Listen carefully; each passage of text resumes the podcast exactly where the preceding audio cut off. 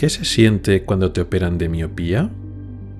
¿Qué se experimenta los días posteriores de la operación? Hoy vamos a repasar la cirugía refractiva desde el punto de vista del paciente.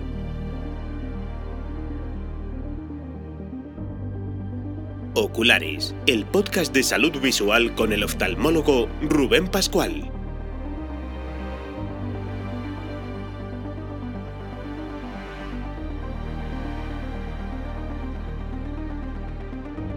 Bienvenido al episodio segundo de febrero de 2023. Comenzamos.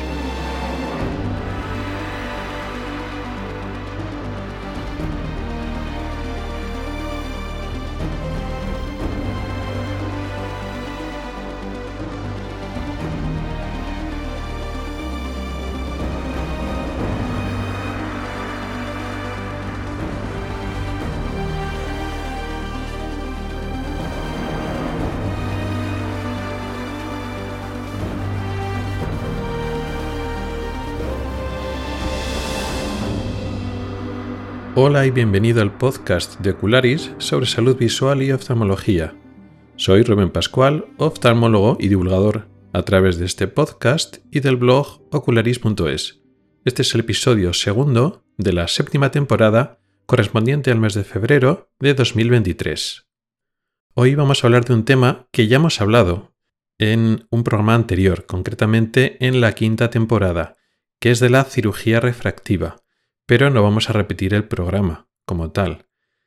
En la otra vez, en el episodio que voy a dejar enlazado en las notas del programa, hablamos de la cirugía refractiva como tal, la cirugía para quitar las gafas, para corregir los defectos de refracción, la miopía sobre todo, que igual es la más frecuente, que se opera, pero también se puede quitar el astigmatismo y la hipermetropía. Y en este programa anterior expliqué en qué consistía la, la cirugía pero más nivel descriptivo, ¿no? Con la dinámica general que utilizo con los programas cuando explico técnicas terapéuticas o cirugías, explico los pasos un poco para que uno entienda qué es lo que pasa. Es decir, qué es lo que pasa a nivel médico, qué es lo que hace el médico, qué es lo que pasa en el ojo, por qué se hace de esa manera, por qué se hace de otra, cuáles son los riesgos que hay que tener cuidado durante la operación. Es decir, intento que una persona que no es oftalmólogo, que no es médico, que no sabe mucho de este tema entienda qué es lo que hacemos durante la operación. Pero ahora vamos a darle la vuelta y vamos a ponernos desde el punto de vista del paciente. No vamos a hacer una descripción de los pasos, que eso ya lo hicimos en el otro episodio, sino que vamos a explicar qué es lo que siente el paciente y por qué. Lo que está sintiendo el paciente en cada momento a qué se corresponde, con lo cual, digamos, enlazamos la sensación subjetiva con lo que pudimos explicar la otra vez, y luego también los cuidados posteriores, que es lo que experimenta el paciente los días después, lo bueno y lo malo, por qué ocurre eso, por qué no ocurre otras cosas que el paciente pudiera pensar, algunas cosas que pueden sorprender al paciente, y vamos a aclarar esas dudas. Yo creo que este episodio puede ser muy útil, tanto los que ya se han operado, que entiendan un poquito lo que han ido sintiendo y lo que han ido experimentando tanto durante como justo después de la cirugía para que entiendan por qué sentían eso, para dar esa explicación algunas cosas que pueden sorprender, también para las personas que no se han operado pero se quieren operar, para que entiendan lo que les va a ocurrir, lo saben de antemano y tengan una explicación, para que vayan más tranquilos, incluso las personas que no se han operado ni se piensan operar, para que entiendan un poco cómo funciona y como complemento a ese episodio de hace más o menos dos años. Pero no vamos a hablar solo de eso. En la sección de noticias hablaremos de la vitamina D y los ojos, al raíz de algunas noticias o publicaciones que he leído que aconsejaban un poco el uso de, tomar vitamina D, no solo de que te dé el sol para, digamos, cuidar tus ojos con respecto a que tenga un aporte suficiente de vitamina D, sino también aconsejaban en algunos sitios el tomarse suplementos de vitamina D lo aconsejan para varias cosas y ahora también incluyen a los ojos, para, digamos, tener unos ojos sanos, cuidar los ojos, pues que te tomes la, la vitamina D. Y analizaremos qué hay de cierto y qué de falso en estas afirmaciones. Y por último, en la sección de preguntas del oyente, solucionaremos un par de dudas que me han llegado dos dudas diferentes. Una acerca de unos aparatos que, hacen, que son masajeadores oculares, unos aparatos que hacen masajes en los ojos, y también una duda sobre las lágrimas artificiales.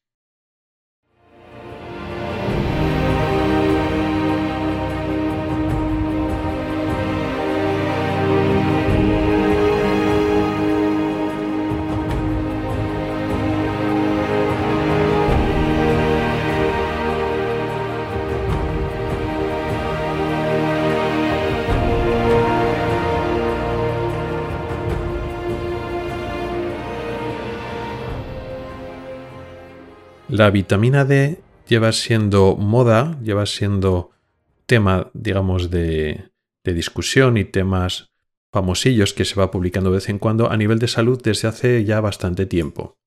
No específicamente en los ojos, sino era por otros motivos, pero se especula mucho o se comenta mucho de los problemas de falta de vitamina D y los problemas en los huesos, y que las fracturas o la posibilidad de fracturarse, romperse un hueso, tener problemas de, de, calcificación, de que los huesos pierdan, densidad, en parte pues hablan por el calcio, pero también por la vitamina D. La vitamina D tiene un rol muy importante en la dinámica del calcio en los huesos. Y entonces pues hablan de aportar suficiente vitamina D pues para tener unos huesos sanos durante la infancia y también pues cuando nos vamos haciendo mayores en la tercera edad. Hasta no hace mucho no había leído sobre la vitamina D y el ojo, digamos, en la, en la prensa convencional o en las noticias o en Internet a nivel generalista, no hablo en literatura específica. Y últimamente he leído un par de, dos o tres publicaciones que hablan de eso, que recomendaban también aportar vitamina D y un poco para tener, digamos, los, los ojos sanos. Y vamos a analizar un poco qué hay de verdad en, en esto. La vitamina D juega un papel en los ojos en el funcionamiento de los procesos fisiológicos de la visión de nuestro globo ocular? Sí, eso es cierto. Y teóricamente una falta de vitamina D, una hipovitaminosis D, podría llegar a afectar a los ojos? Sí, también es cierto. Pero decir esto realmente es como no decir nada, son obviedades. Influye la vitamina D en los ojos como en casi todos los sitios del organismo. La vitamina D, como muchas, la mayoría de las vitaminas, intervienen son eh, elementos químicos que influyen en rutas metabólicas ubicuas por casi todo el cuerpo. Y casi todos los procesos se ven alterados en mayor o menor medida. Entonces sí, claro que influye la vitamina D en, en los ojos y en el cerebro y en el corazón y en los músculos y en los huesos y en el hígado y en los riñones. Está en todos los lados pero no está específicamente en los ojos como más importante. La falta de vitamina D podría afectar a los ojos, teóricamente sí, pero en la práctica afecta mucho antes a otros sitios que a los ojos, con lo cual la falta de vitamina D, la hipovitaminosis D, que se llama raquitismo en niños y osteomalacia en adultos, produce problemas sobre todo pues en los huesos y a otros niveles, y casi nunca se afecta clínicamente a los ojos. Teóricamente sí, podría afectarse, pero en la práctica no. O sea, no es una vitamina especialmente importante para los ojos a pesar de lo que podamos leer. ¿Por qué se escribe eso? Bueno, pues porque la vitamina D está de moda. Y está de moda con razón, es decir, aunque no afecta a los ojos, es cierto que tenemos que estar preocupados por los niveles de vitamina D y tenemos que suplementarnos con vitamina D, pues no, también, también eso es mentira. Aunque no es el objetivo de este podcast, porque hablamos de salud visual, este es un mito, una falsedad que hay que desterrar sobre la salud general y la vitamina D. Se están vendiendo, hay mucho conflicto de intereses para intentar promocionar el uso de, de, vitamina D, de esos complementos vitamínicos, y está un poco diciendo e intentando promover la salud, digamos, de los huesos en poblaciones mayores en la tercera edad para evitar la fractura de huesos o la decalcificación, otras enfermedades, digamos, de los huesos y articulaciones, y eh, no es así, es mentira. De hecho, se está viendo que las cifras que ponen en el límite en las análisis de sangre de lo que se considera niveles normales de vitamina D y unas cifras por debajo de lo que se considera normal, se está viendo que no están, que no son unas cifras realistas, porque una gran parte de la población, pues igual 20-30% de la población, a veces más, está por debajo de, esas, de esos límites que son arbitrarios y se está viendo que esas personas no están en riesgo de mayor fracturas o mayor problema de, huesos. Y el hecho de aportar vitamina D a esas personas no está previniendo que tengan fracturas o, problemas de densidad ósea.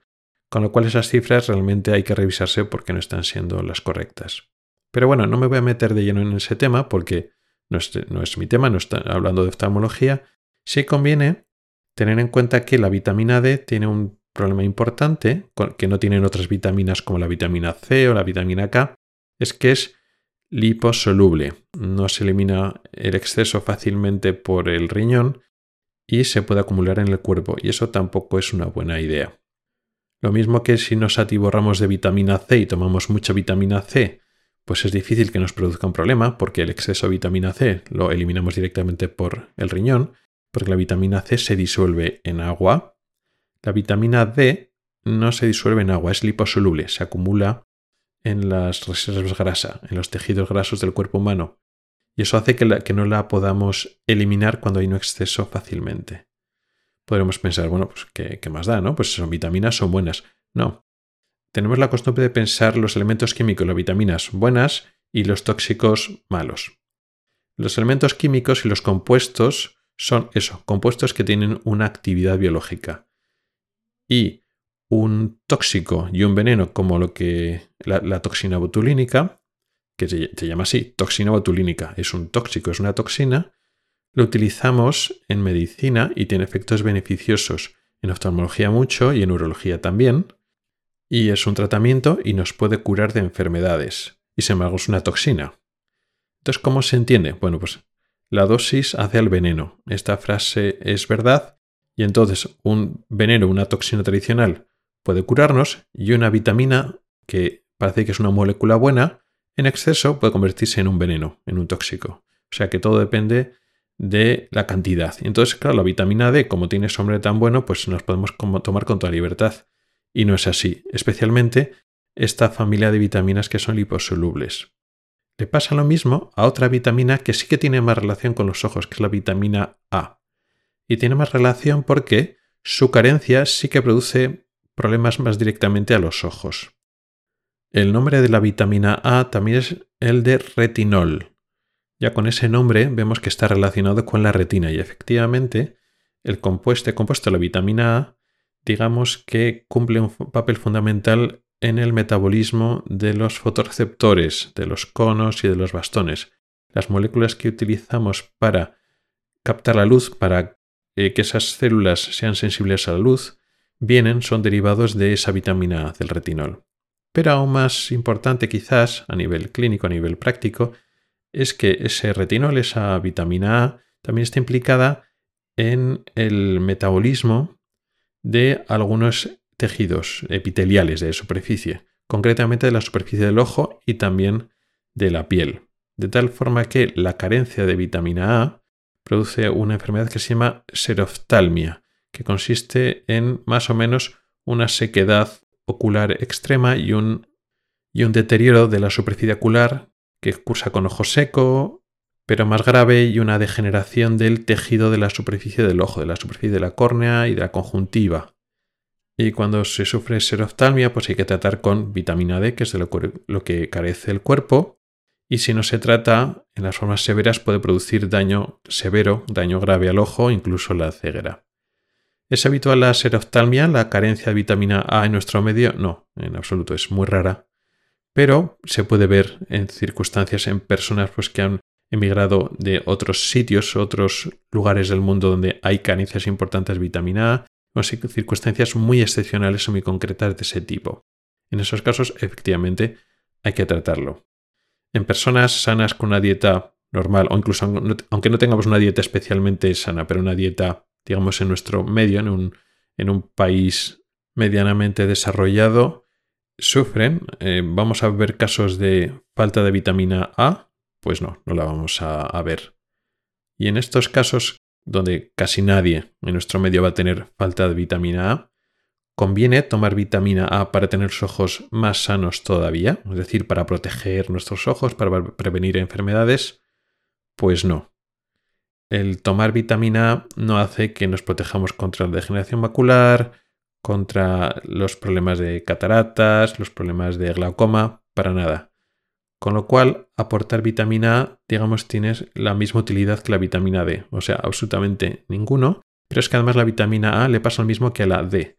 Es liposoluble, se elimina con dificultad y se puede acumular en el cuerpo si la tomamos en exceso, si empezamos a tomar complementos de vitamina A a dosis altas y puede producir lo que se llama hipervitaminosis.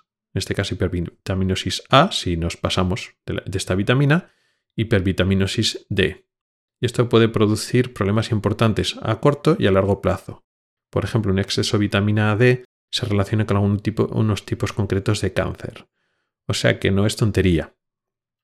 No tenemos que dejarnos eh, convencer por diversas noticias que pueden estar bien o mal intencionadas, pero en, cualquier caso son erróneas, y empezar a tomar vitaminas en personas que no tienen un diagnóstico clínico de falta de vitaminas, por otra parte es muy raro en nuestro medio, tanto problemas de vitamina D como sobre todo vitamina A, y tomar por nuestra cuenta ese tipo de comprimidos, pastillas, porque no nos van a hacer beneficio, no nos va a hacer ningún favor, incluso puede ser perjudiciales si nos pasamos.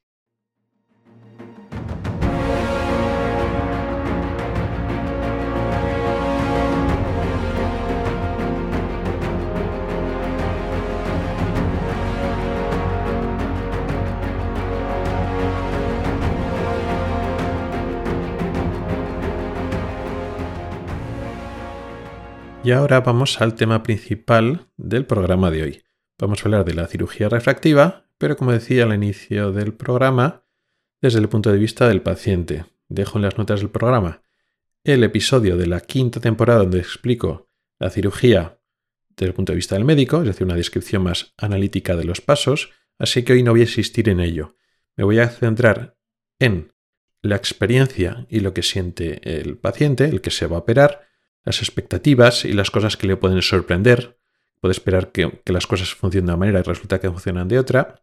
Y muchas cosas de esas sí que las voy a relacionar con conceptos previos que he explicado en el otro episodio. Así que recomiendo a la gente que haya que escuche primero el episodio anterior para entender mejor esto, aunque intentaré explicar lo mínimo para que no sea excesivamente necesario pero si vemos que quedan algunas dudas y después de oír el programa de hoy quedan algunas dudas más técnicas, pues está el otro programa para entenderlo ya del todo.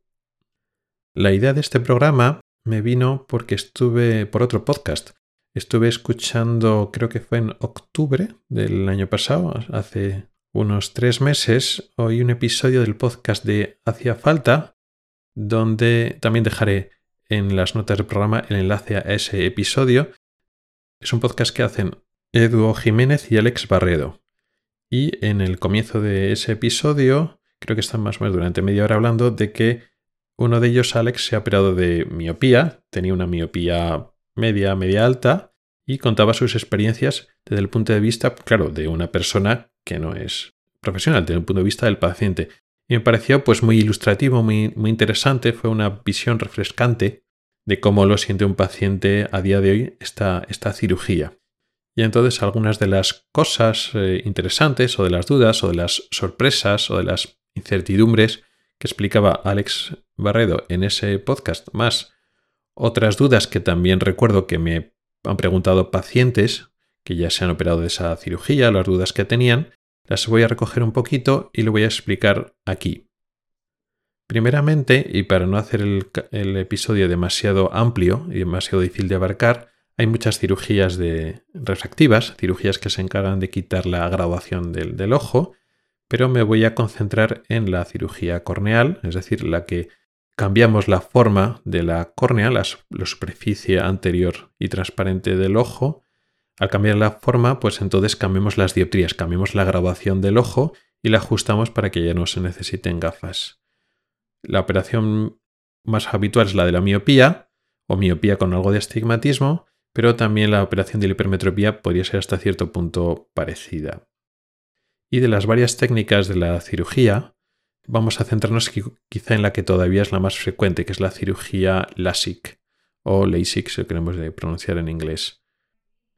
Realmente hay otra par de técnicas que es la que se llama PRK y otra que se llama Smile, que también son muy parecidas, que casi todo lo que voy a decir hoy, menos en algunos conceptos el corte del flap, es más o menos lo mismo a nivel de recuperación visual, de las molestias, tienen, tienen pocas diferencias en lo que a la sensación del paciente, que es un poco lo importante. No voy a tampoco detenerme en las exploraciones previas, las pruebas que hay que hacer anteriormente, ya me voy directamente a la cirugía. Lo que sorprende a mucha gente es que la cirugía es muy rápida y suele ser bastante indolora. O sea que, bueno, luego los ojos quedan un poco irritados, pero ante la cirugía, pues la gente no le suele doler. ¿Siempre es así? No. Y aunque en el programa este que he mencionado de Alex Barredo y Eduo no lo mencionaban, hay algunas personas concretas que lo pasan mal, que han sentido molestias y que la cirugía no ha sido tan agradable y tan fácil o tan sencilla, tan indolora como la mayoría. ¿Y eso pasa? Sí, también. Porque también depende un poco de lo nerviosos y lo aprensivos que lleguemos para la, para la, para la operación. Hay dos momentos de la operación que pueden ser molestos dependiendo de lo nerviosos, de lo ansiosos que estemos y digamos y lo sensibles, la sensibilidad que tengamos a las molestias. Pero lo primero que tenemos que explicar es que justo antes de la cirugía a todo el mundo se utilizan gotas anestésicas, es decir, se anestesia el ojo con unas gotas. Y eso se hace siempre. Hay personas que dicen, no, a mí me han operado a lo vivo, porque lo sentía todo. Te lo explican cuando les operas de cataratas a algunas personas y también cuando les operas de la miopía. Y eso entiendo que lo dicen, que lo sienten así, pero no es verdad.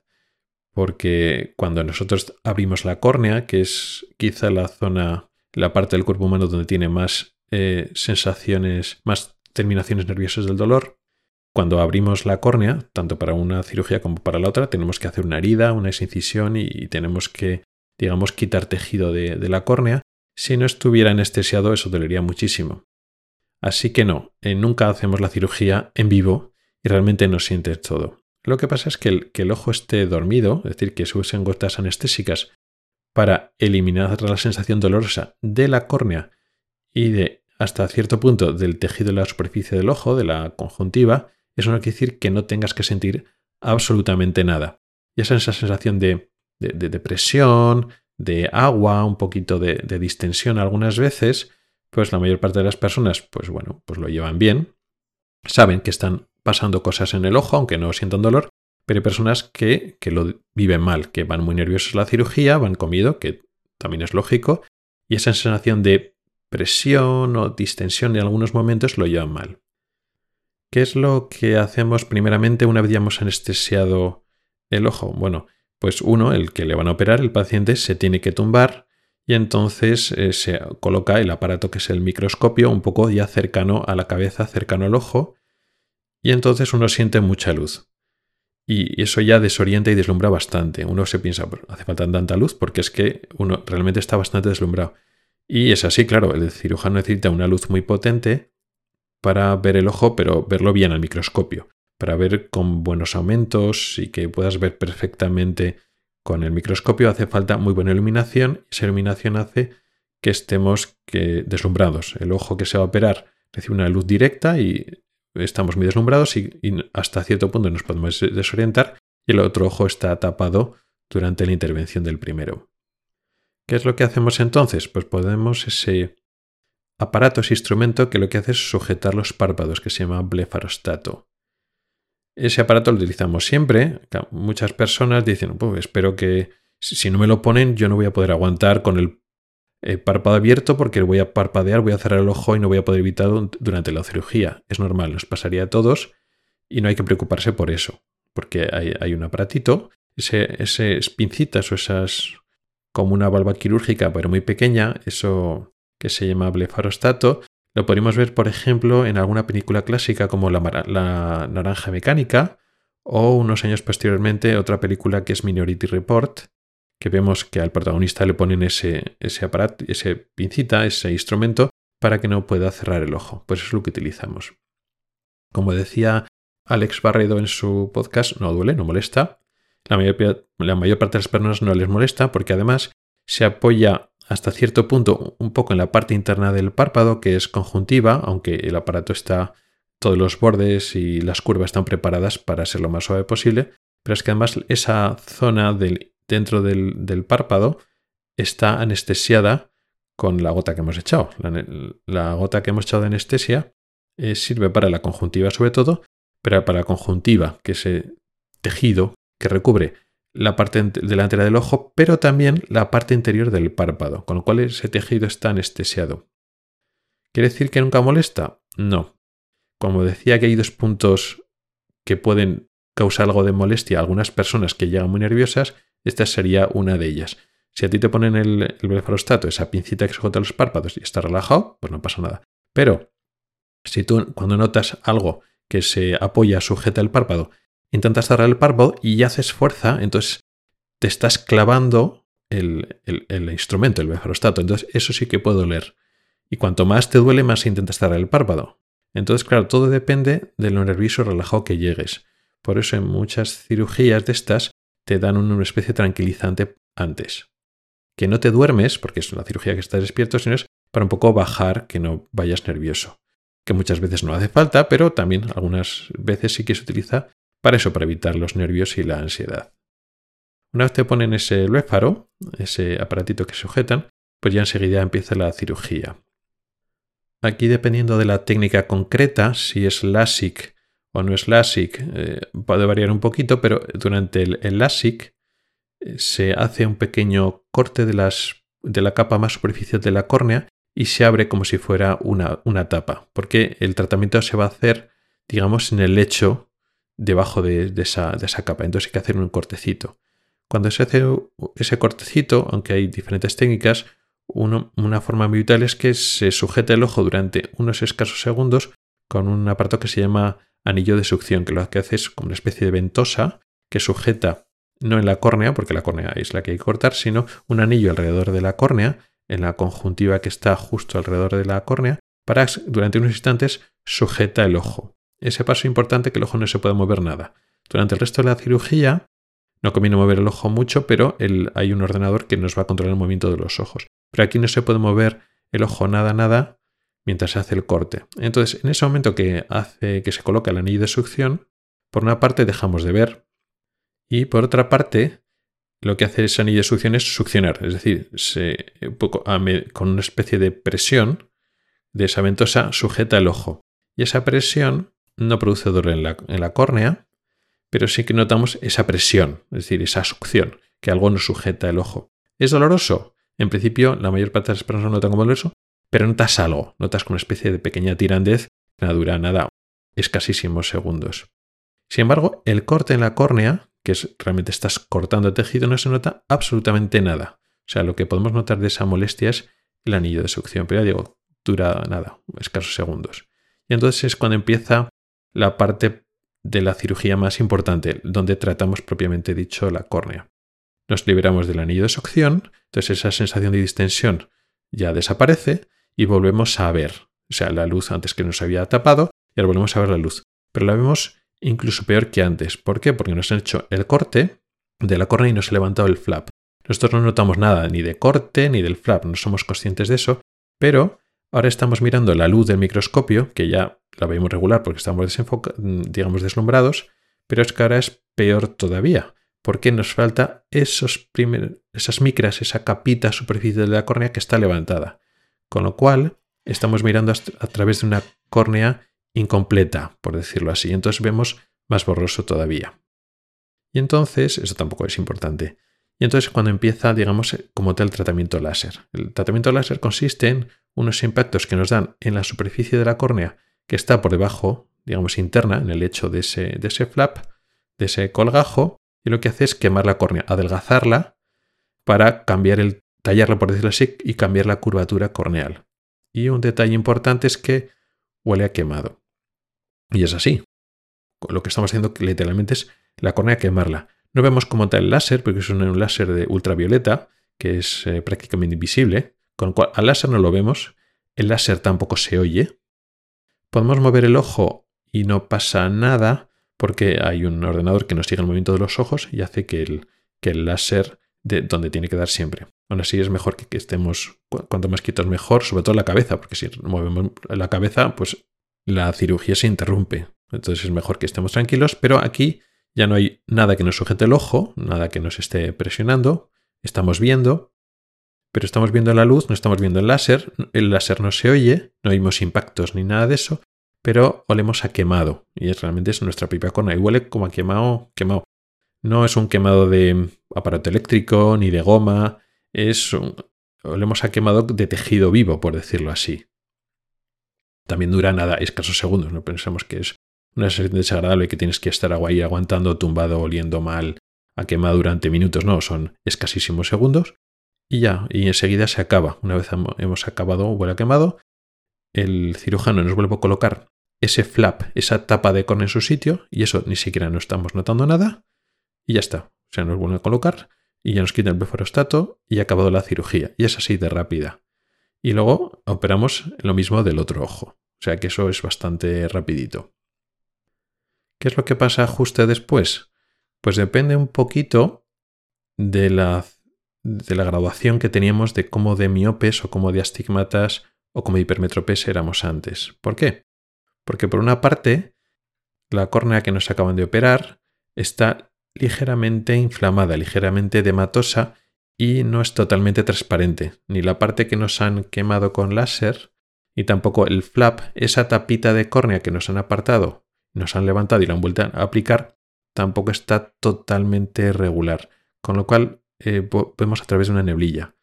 Con lo cual, si tenemos muy poca, no teníamos muy poca, muy pocas dioptrías previamente, pues igual la sensación es que vemos borroso. Pero la mayor parte de las personas que se operan, pues no tienen muy poquita graduación. Normalmente son personas que necesitan las gafas pues constantemente, con lo cual tienen un número de dioptrías medio o alto. Entonces, para estas personas, sobre todo si tienen muchas dioptrías, a partir de las 3, 4 dioptrías o más, notan que según bajan, ven muy bien. Aunque vean un poquito de nieblilla, sin gafas, ven de lejos como nunca habían visto en su vida sin gafas y sin lentillas.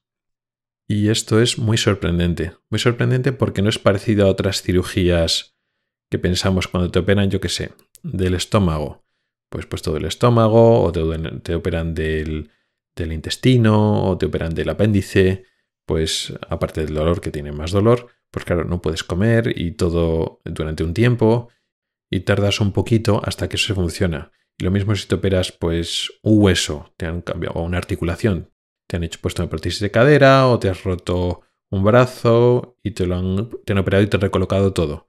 Aparte del dolor, que es mucho mayor, que una operación de ojos, claro, hace falta una recuperación y una rehabilitación. Entendemos que lo que está operado se tarda días o semanas en empezar a funcionar más o menos normal. Y claro, con los ojos, según nos levantamos de la sala de operaciones, en ese mismo momento, ahí va, que veo, que veo, que veo estupendísimamente. ¿Y eso por qué pasa? Bueno, pues porque realmente la inflamación no funciona en esta parte del ojo como en otros sitios, hay menos aporte sanguíneo. De hecho, la córnea no tiene vasos sanguíneos. La córnea se inflama, sí, pero en menor cuantía. No, aumenta de volumen como otros tejidos. En ese momento todavía no nos duele, porque todavía estamos anestesiados, pero es que además no hay unas funciones musculares que estén ahí trabajando. Digamos que la función de la córnea es una función óptica como lente, y entonces no hay, no hay un músculo que trabaje y como esté inflamado no esté trabajando. No.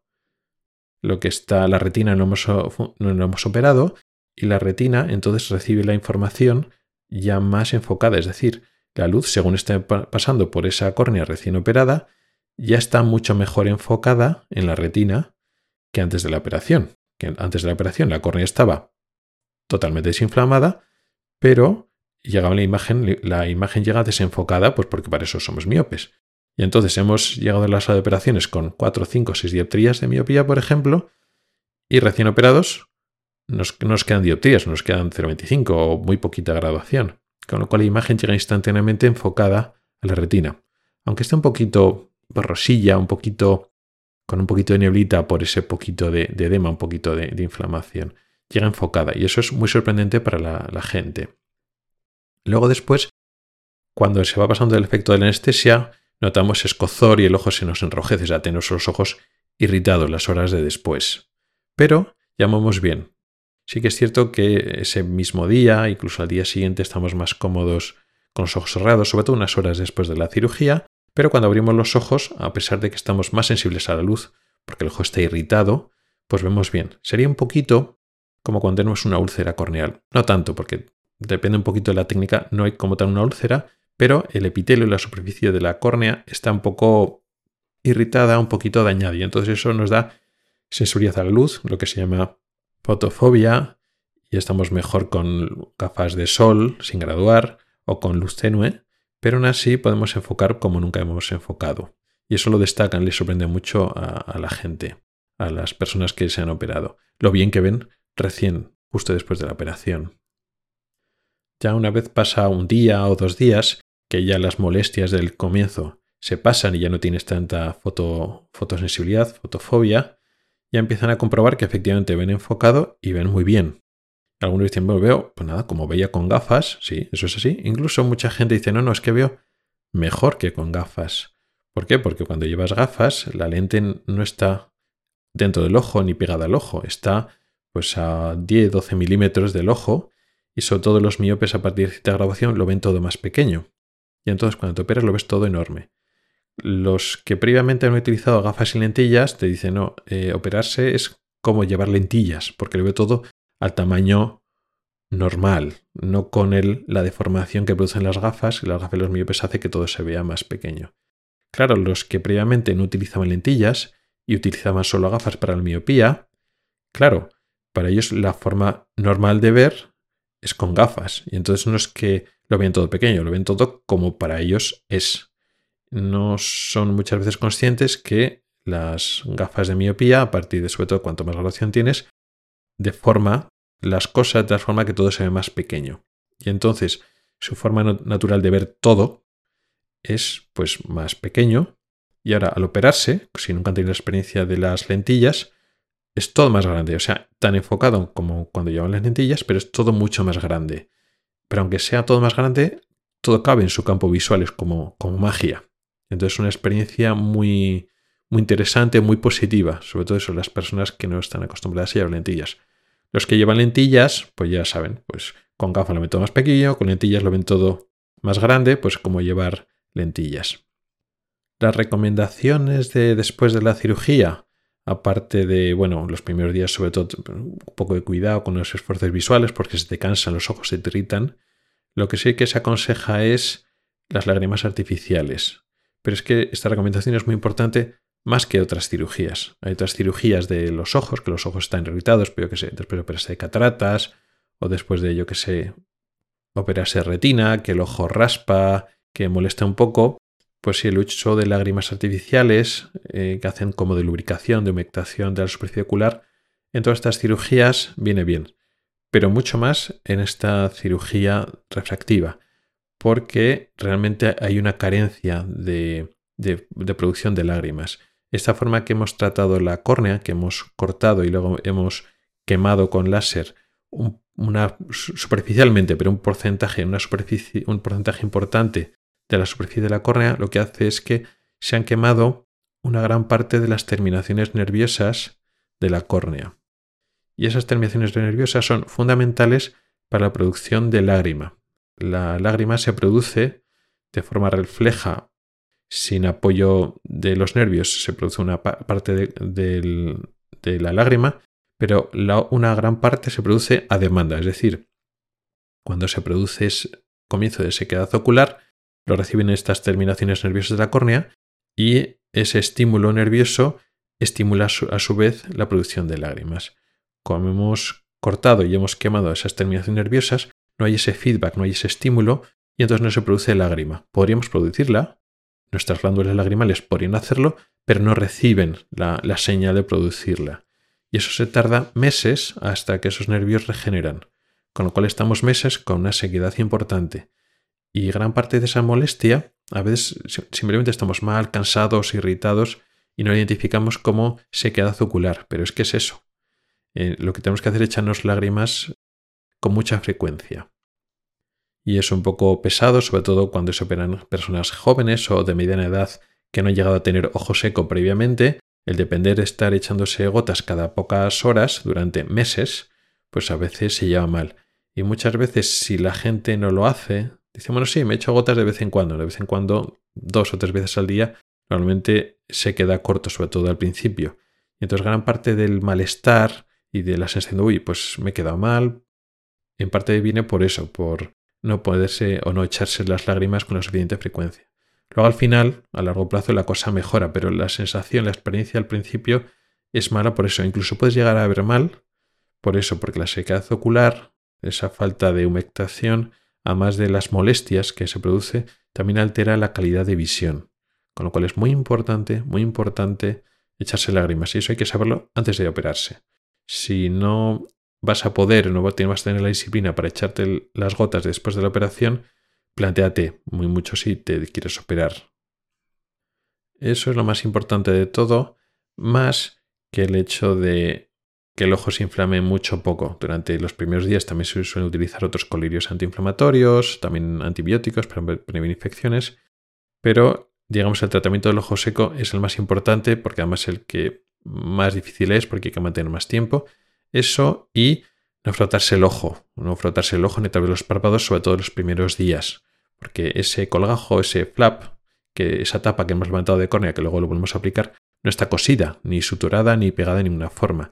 Eso al final se vuelve a adherir, tarda un tiempo, pero sobre todo al principio es peligroso, con lo cual no hay que frotárselo nada. Eso es mucho más importante que las tareas visuales. El hecho de enfocar o mirar de lejos o mirar de cerca no es tan importante. Sí que es cierto que justo el primero, los primeros días, si tenemos fotofobia, se nos, cansan los ojos y al final, pues, pues mucho rato no podemos estar leyendo y tal, pero porque se nos cansa. Pero no es tan peligroso como frotarse los ojos. O sea, pues si estás utilizando la vista, pues al final se te irritan los ojos y lo tienes que dejar, pues ya está. Pero es muy importante no frotarse los ojos. Esto suele sorprender porque cuando te dicen que te han operado, pues eso, el mismo ejemplo, una pierna, un brazo, te dicen que no puedes utilizarlo o de una manera muy concreta, un tiempo de reposo que puede ser más o menos corto o al revés, o luego se ve, no, ahora ya hay que empezar a apoyar el pie, pero de esta manera, con unas instrucciones como muy concretas. Y entendemos eso, que si no lo hacemos de esa forma o si lo hacemos de forma demasiado acelerada, si digamos empezamos a utilizarlo en lo que nos han operado antes de lo que nos digan puede ser peligroso y causarnos una lesión. Sin embargo, con el ojo lo empezamos a utilizar desde el principio. Porque no es peligroso, aquí no hay partes móviles, ni articulaciones, ni huesos que están eh, eh, sujetando un peso, ni músculos que están traccionando, ni tendones, ni nada de eso. Tampoco hay un proceso digestivo que estamos obligando a los músculos del tubo digestivo y al estómago a trabajar o a moverse una zona que igual tiene unos puntos. No, no, aquí no es nada de eso el trabajo del ojo no es tan mecánico, por decirlo así. Es un trabajo, pues eso, de neurológico, porque lo que están haciendo la, retina es un trabajo de codificación nerviosa.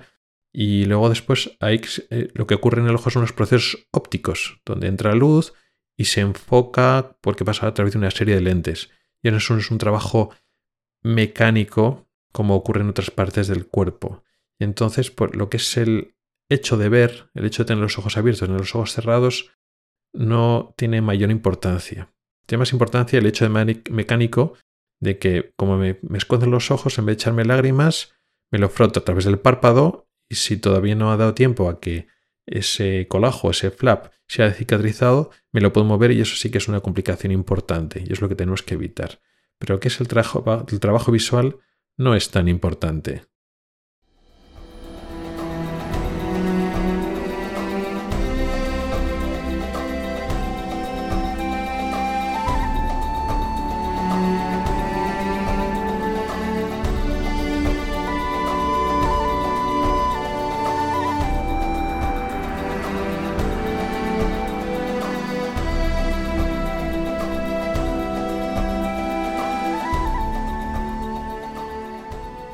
Y en esta sección última de preguntas del oyente, tenemos dos preguntas que me han llegado diferentes, que me han llegado por, ahora lo estoy mirando por correo electrónico. Pensaba que era por el grupo de Telegram, pero no, estas dos me han llegado por separado, pero por correo electrónico. Una hace referencia a lo que podemos llamar masajeadores oculares o dispositivos para hacer masajes en los ojos. Y me preguntan si eso ayuda a relajar los ojos, etc. Bueno, esos aparatos, eh, a mi entender, que lo he mirado la referencia, yo no sabía que existían, pero, pero sí, sí que existen, a mi entender tendrían que estar prohibidos por, por ley. Los masajeadores oculares o cualquier aparato que haga ese tipo de presión en los ojos tendría que estar absolutamente prohibidos. No van bien para nada en los ojos y pueden causar problemas importantes. Un poco como en relación con lo que he dicho antes, lo de frotarse los ojos siempre es una cosa mala. Incluso aunque no te estés operado de la córnea, sino personas que tienen los ojos cansados, y cuando vemos a personas que se frotan y restringen los ojos con fuerza, eso siempre está absolutamente desaconsejado y mucho más encima es una máquina que ejerce pues incluso más presión todavía. No, si estamos con los ojos cansados, pueden ser por muchas cosas. La mayor parte de las veces es porque tenemos la superficie del ojo irritada, cansada por, sequedad o por haber utilizado, estar haciendo mucho esfuerzo visual, que no parpadeamos, que no deja de ser otra forma de, de sequedad funcional. A veces se junta otros problemas de superficie del ojo, por ejemplo. Si ya tenemos alergia y encima se nos secan los ojos, pues se nos juntan las dos, los dos, dos problemas, los dos inconvenientes para producir más irritación y más inflamación de la superficie del ojo. ¿Qué es lo que tenemos que hacer? Pues parpadear, utilizar lágrimas artificiales, pero nunca, nunca hacer masajes oculares. ¿Por qué? Primero, porque no alivia nada y segundo, porque los ojos no son como los músculos de nuestro cuerpo. Eh, no hay un, tejido muscular grande que es el que está cansado, irritado y haciendo el masaje se distienden esos músculos, no, no estamos hablando de contracturas musculares, pero sobre todo el ojo no está pensado y diseñado para recibir esos movimientos de presión. Y cuando estamos presionando el ojo, sea con nuestros propios dedos, con nuestra mano, por un golpe, un traumatismo, o con una máquina de estas, lo que estamos haciendo es movilizar el gel vítreo y eso siempre es mala idea. Todo ese tipo de movimientos mecánicos de presión y contrapresión que se hace con cualquier frotado o lo que sería mal llamado masaje ocular puede producir movimientos y tracciones entre el vitrio y la retina y producir desprendimientos de retina, desgarros, agujeros en la retina, sobre todo periférica. Incluso también se puede producir problemas roturas centrales, un agujero macular. Eso en cualquier persona. Pero incluso en las personas que son miopes, miopes altas o han tenido ya problemas de desgarros o desprendimientos de retina previamente, incluso más peligroso todavía. Pero en general eso está desaconsejado. Otra cosa es que tengamos cansancio y fatiga en los músculos alrededor de los ojos, más que los párpados, algunos músculos que están pues en la raíz de la nariz, en el entrecejo o en la zona de la mejilla próximo a los párpados. Ahí, pues sí que nos podemos masajear en esos músculos del músculo frontal que está, pues eso, en, en la frente, en la zona de las mejillas, en el masetero, que están, digamos, cerca de la articulación de la mandíbula. Todos esos músculos faciales sí que se pueden beneficiar de, de pues, un masaje pero lo que son los propios ojos, es decir, hacer presión sobre el propio globo ocular, debería estar, iba a decir, prohibido. Cada uno es libre de hacer lo que quiera, incluso autolesionarse hasta cierto punto. Pero uno tiene que estar informado de que eso no va bien. Cuando uno tiene fatiga o cansancio en esos músculos, estos músculos que mencionaba de alrededor de los ojos, pero lo que es en la cara, pues se puede masajear con cuidado de no presionar el propio globo ocular. Pero cuando notamos fatiga o cansancio en el propio ojo, en la propia superficie del ojo, el problema no es de que hay unos músculos en la superficie del ojo que se nos han cansado y se nos han contracturado y se van a relajar con un masaje, no. Ya no solo porque sea peligroso presionar el globo ocular, el ojo, sino que es que además no tiene ningún beneficio porque no se trata de un problema muscular, es un problema de irritación de la superficie ocular, de los epitelios, de ese tejido superficial de la córnea y de la conjuntiva. Y eso se, se arregla o mejora pues con lubricantes oculares, con humectantes, con lágrimas artificiales y también descansando, descansando de esa tarea visual intensa que es lo que igual nos ha producido esa fatiga ocular. También puede haber otras causas de fatiga ocular que hemos hablado ya en programas anteriores, como problemas de graduación. Igual el problema es que necesitamos gafas o las gafas que utilizamos no están bien graduadas o no las estamos utilizando adecuadamente y entonces se nos cansan los ojos. Y nos frotamos los ojos y pensamos que masajear los ojos van a solucionar un problema de gafas realmente.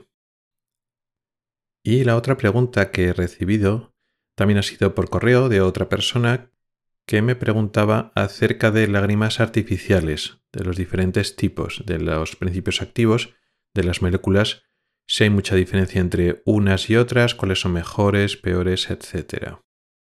Bueno, este tema de los compuestos de las lágrimas artificiales han dado mucho que hablar hace unos años, cuando las moléculas, ciertas moléculas, tenían muchas patentes eh, todavía en vigor, y entonces pues había una guerra comercial, donde pues cada empresa farmacéutica que tenía cada una de las, de, las patentes pues quería vender un poco la, suya. Seguimos en este sentido porque el mercado de la venta de lágrimas artificiales sigue siendo muy suculento, pero ha cambiado un poquito porque los principales, digamos, los principios activos mejores o los que mejor iban ya han caducado las patentes y ahora pues cualquier empresa las puede vender, las puede crear y las puede vender a un precio más competitivo. Se sigue haciendo innovaciones, se siguen sacando nuevos compuestos que pueden ofrecer algunas mejoras, pero ya son un poco más marginales, es decir, ya el nivel de calidad es bastante alto con los compuestos que ya están libre de patentes, que podemos comprar en diferentes, de diferentes marcas, y entonces el, digamos, el beneficio adicional que ofrecen, digamos, lo que las mal llamadas lágrimas premium, las que los nuevos compuestos que tienen patentes y que las principales empresas farmacéuticas te quieren vender como mejor todavía, tampoco ofrecen tanto beneficio. Hablando ya en concreto, pues qué lágrimas, qué compuestos son muy buenos y que la vez que va muy bien. Pues los derivados del ácido hialurónico eh, para lágrimas artificiales sin conservantes, hay diferentes dentro del ácido hialurónico hay diferente peso molecular, es decir, son moléculas grandes que no todos los ácidos hialurónicos son iguales, unos son un poco más densos y espesos, otros no son tan, tan densos. También un buen compuesto son los derivados de la celulosa, la carboximetilcelulosa o carmelosa o la hidroxipropilmetilcelulosa o hipromelosa. También va muy bien, la verdad y realmente para ojos secos leves y moderados, que son la mayoría, con estas lágrimas van bien. Cualquier preparado que una calidad sin conservantes que tengan pues, este tipo de cosas, por ejemplo ácido hialurónico o algunos derivados de la celulosa, suelen ir muy bien. Eso no quiere decir que si hay personas que utilizan otro tipo, si están oyendo y dicen, bueno, pues yo utilizo otro que su principio activo es, por ejemplo, la povidona, y a mí me va muy bien. Ay, ¿debería cambiar a un ácido hialurónico? No, no. He puesto estos dos ejemplos, pero también otras moléculas que también van muy bien. No hace falta cambiar si la que uno usa va, va bien. Pero por poner un ejemplo de lágrimas que históricamente han ido muy bien, que en su momento fueron lágrimas premium, donde se pagaba bastante porque eran superiores a muchas de las demás y ahora están a un precio bastante competitivo. La mayoría de las personas, aunque tengan molestias bastante intensas y, recurrentes, no tienen realmente un ojo seco grave como lo definimos nosotros a nivel médico, donde hay ya unas lesiones eh, corneales y son normalmente secundarios a enfermedades tipo enfermedad injerto contra huésped o personas con enfermedades autoinmunes que afectan a mucosas, etc. El principal problema de fracaso de lágrimas artificiales o que las personas que tienen el ojo seco no notan que mejoren con el tratamiento y no están a gusto, no suele ser por un problema de esa lágrima en concreto, sino de la frecuencia de uso. Eso no quiere decir que no sea mala idea, pues probar diferentes tipos. Hay gente que le va mejor un tipo, otras personas que le van mejor otro principio activo. Está bien cambiar, pero hay que tener en cuenta cuando has probado dos o tres tipos y no te van bien, te tienes que plantear que probablemente el problema es eso, que hay que utilizarlo con más frecuencia. Para este tipo de ojos secos, ya un poco más insistentes, aunque no médicamente no nos metamos en el concepto de graves, está el ojo seco esporádico funcional, que te escuecen los ojos algún día cuando estás mucho con el ordenador o leyendo o trabajando y otras personas que tienen un ojo seco más del día a día.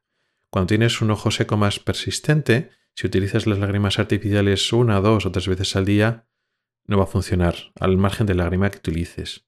El problema es que hay que utilizarlo muchas veces al día. Lo difícil, pero lo que funciona, es integrar el uso frecuente de lágrimas artificiales en tu rutina diaria, en tu estilo de vida. Y cuando digo frecuente, es frecuente, a veces cada hora y media, dos horas, en casos o momentos o temporadas concretas, y es así, y es muy pesado, y a veces no nos somos conscientes de que tenemos que utilizarlo más veces y no hacemos que comprar más lágrimas y pensamos que pagando las lágrimas más caras van a funcionar. Y, sí, había algunas lágrimas que no son lo que he dicho yo y que tienen alguna cosa que puede ser un poco mejor, que pueden dar un pequeño extra. Pues la lágrima en el ojo en vez de durar 25 dura 35 minutos, o en vez de durar 40 minutos duran 50 o 55 minutos en el ojo, ¿vale? Es un beneficio. Pero si te, tú pones las lágrimas tres veces al día, la mayor parte del día estás sin cubrir. Y hay personas que necesitan un uso más frecuente de lágrimas artificiales. Con lo cual no es tan importante gastarse mucho dinero en esas. Lo importante es que sean sin conservantes Aquí he dado un par de pautas de moléculas que suelen funcionar bien, pero importante es ponérselo con mucha frecuencia, incluirlo en tu rutina.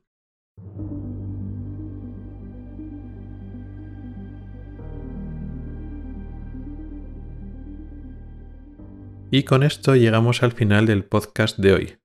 Un podcast donde hemos hablado de un tema que ya hemos hablado antes, pero desde el punto de vista del paciente, de la persona que es operada de cirugía refractiva. Qué es lo que se siente, por qué se siente, qué es lo que pasa en el posoperativo inmediato, los días después. Hoy hemos intentado explicar las sensaciones, las experiencias subjetivas que uno puede notar y dando las explicaciones pertinentes para aquellas personas que lo han vivido, que lo entiendan un poco mejor por qué pasan esas cosas, eso que han sentido, y para las personas que se quieren operar o se van a operar en un futuro o simplemente tienen curiosidad por saberlo, pues bueno, ¿qué es lo que pasa en esta cirugía que es muy frecuente? No tanto como la cirugía de cataratas, pero es muy frecuente y al margen de que suele ir bien y tiene muy, buena fama porque los resultados suelen ser en general muy buenos, saber en concreto qué es, lo que, qué es lo que pasa durante y después de la cirugía. También hemos hablado de vitaminas y salud visual, vitaminas en el ojo, en concreto de la vitamina D, pero ya un poco más concretamente de la vitamina A, que aunque tenga más relación directa con el ojo y la visión, realmente en nuestro medio, en nuestro ambiente, el suplementarse con vitamina D o vitamina A, tomarse pastillas para tener más ingestión de estas vitaminas, pues como hemos explicado no tiene mucho sentido. Y por último, hemos explicado un par de dudas que me habéis mandado por correo electrónico una sobre masajeadores oculares, muy mala idea, hay que evitarlo. Ni aparatos electrónicos o mecánicos que nos presionen y nos masajen los ojos, ni restregarnos nosotros los ojos. Eso siempre es una mala idea. Y también hemos dado unas pautas de lágrimas artificiales. No hace falta gastarse mucho dinero en lágrimas artificiales. Hay lágrimas artificiales muy buenas a muy poco precio y lo importante no es gastarse mucho dinero, sino utilizarlas adecuadamente. Muchas gracias por el tiempo que has dedicado a escucharme. Recuerda que puedes contactar conmigo para proponer temas para próximos episodios, tanto temas largos para desarrollar como dudas y preguntas más cortas. También puedes comentar o proponer noticias y temas de actualidad. Puedes escribirme a través de mi correo electrónico que es ocularis.ocularis.es. También puedes hacerlo a través de Telegram, Twitter, Facebook o LinkedIn. En las notas del programa están todas las formas para contactar conmigo y participar. Ahí también encontrarás enlaces a artículos del blog y episodios del podcast relacionados con el tema de hoy. Hasta el próximo episodio.